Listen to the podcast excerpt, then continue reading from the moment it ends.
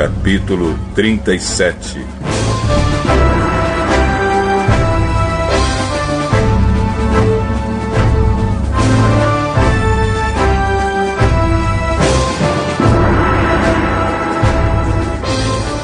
Jacó ficou morando na terra de Canaã, onde seu pai tinha vivido.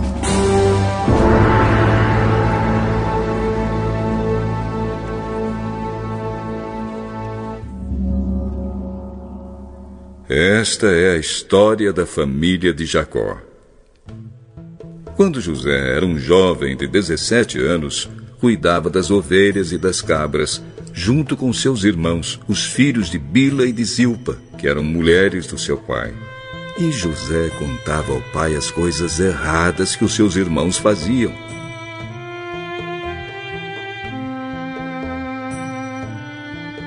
Jacó já era velho quando José nasceu, e por isso ele o amava mais do que a todos os seus outros filhos. Jacó mandou fazer para José uma túnica longa de mangas compridas. Os irmãos viam que o pai amava mais a José do que a eles e por isso tinham ódio dele e eram grosseiros quando falavam com ele. Certa vez José teve um sonho e o contou aos seus irmãos. Ah, aí é que ficaram com mais raiva dele, porque ele disse assim: Escutem, eu vou contar o sonho que tive. Sonhei que estávamos no campo amarrando feixes de trigo. De repente, meu feixe ficou de pé e os feixes de vocês se colocaram em volta do meu e se curvavam diante dele. Então os irmãos perguntaram: Quer dizer que você vai ser nosso rei e que vai mandar em nós? E ficaram com mais ódio dele ainda por causa dos seus sonhos e do jeito que ele os contava. Depois José sonhou outra vez e contou também esse sonho aos seus irmãos. E eu tive outro sonho. Desta vez o sol, a lua e onze estrelas se curvaram diante de mim. Quando José contou esse sonho ao pai e aos irmãos, o pai o repreendeu. O que quer dizer esse sonho que você teve? Por acaso a sua mãe, seus irmãos e eu vamos nos ajoelhar diante de você e encostar o rosto no chão? Os irmãos de José tinham inveja dele, mas o seu pai ficou pensando no caso.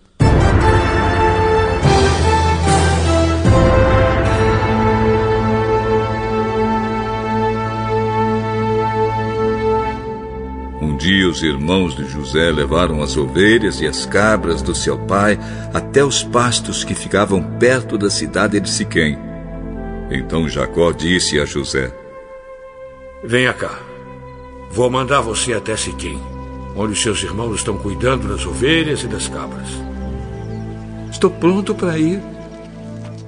Vá lá e veja se os seus irmãos e os animais vão bem e me traga notícias. Então, dali, no vale de Hebron, Jacó mandou que José fosse até Siquém. E ele foi. Quando chegou lá, ele foi andando pelo campo. Aí um homem o viu e perguntou: O que você está procurando? Estou procurando os meus irmãos. Eles estão por aí, em algum pasto, cuidando das ovelhas e das cabras. O senhor sabe onde foram? Ah, eles já foram embora daqui. Eu ouvi quando disseram que iam para Dotã.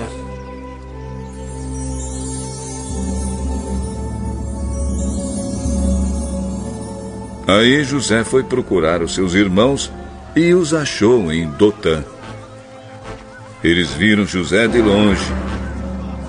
E antes que chegasse perto, começaram a fazer planos para matá-lo. Ah, lá vem o sonhador. Venham.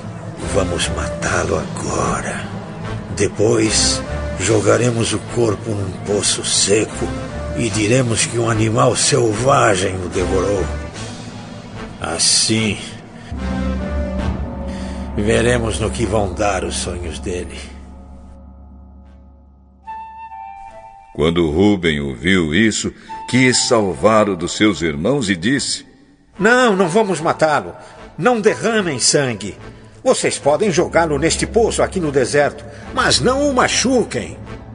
Rubem disse isso porque planejava salvar o dos irmãos e mandá-lo de volta ao pai.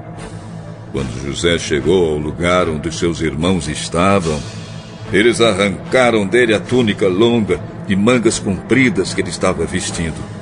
Depois o pegaram e o jogaram no poço, que estava vazio e seco. E sentaram-se para comer. De repente, viram que ia passando uma caravana de ismaelitas que vinha de Gileade e ia para o Egito. Os seus camelos estavam carregados de perfumes e de especiarias. Aí Judá disse aos irmãos: O que vamos ganhar se matarmos o nosso irmão e depois escondermos a sua morte?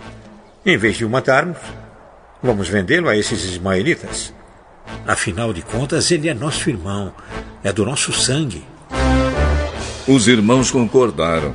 Quando alguns negociantes midianitas passaram por ali, os irmãos de José o tiraram do poço e o venderam aos ismaelitas por 20 barras de prata.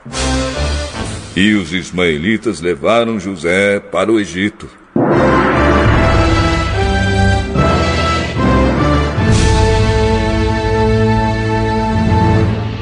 Quando Rubem voltou ao poço e viu que José não estava lá dentro, rasgou as suas roupas em sinal de tristeza. Ele voltou para o lugar onde seus irmãos estavam e disse: O rapaz não está mais lá. E agora? O que é que eu vou fazer? Então os irmãos mataram um cabrito e com o sangue mancharam a túnica de José. Depois levaram a túnica ao pai e disseram: Achamos isso aí. Será que é a túnica do seu filho? Sim, é, é a túnica do meu filho. Certamente algum animal selvagem o despedaçou e devorou. Então, em sinal de tristeza, Jacó rasgou as suas roupas e vestiu roupa de luto e durante muito tempo ficou de luto pelo seu filho. Todos os seus filhos e filhas tentaram consolá-lo, mas ele não quis ser consolado e disse: Vou ficar de luto por meu filho, até que vá me encontrar com ele no mundo dos mortos. E continuou de luto por seu filho José.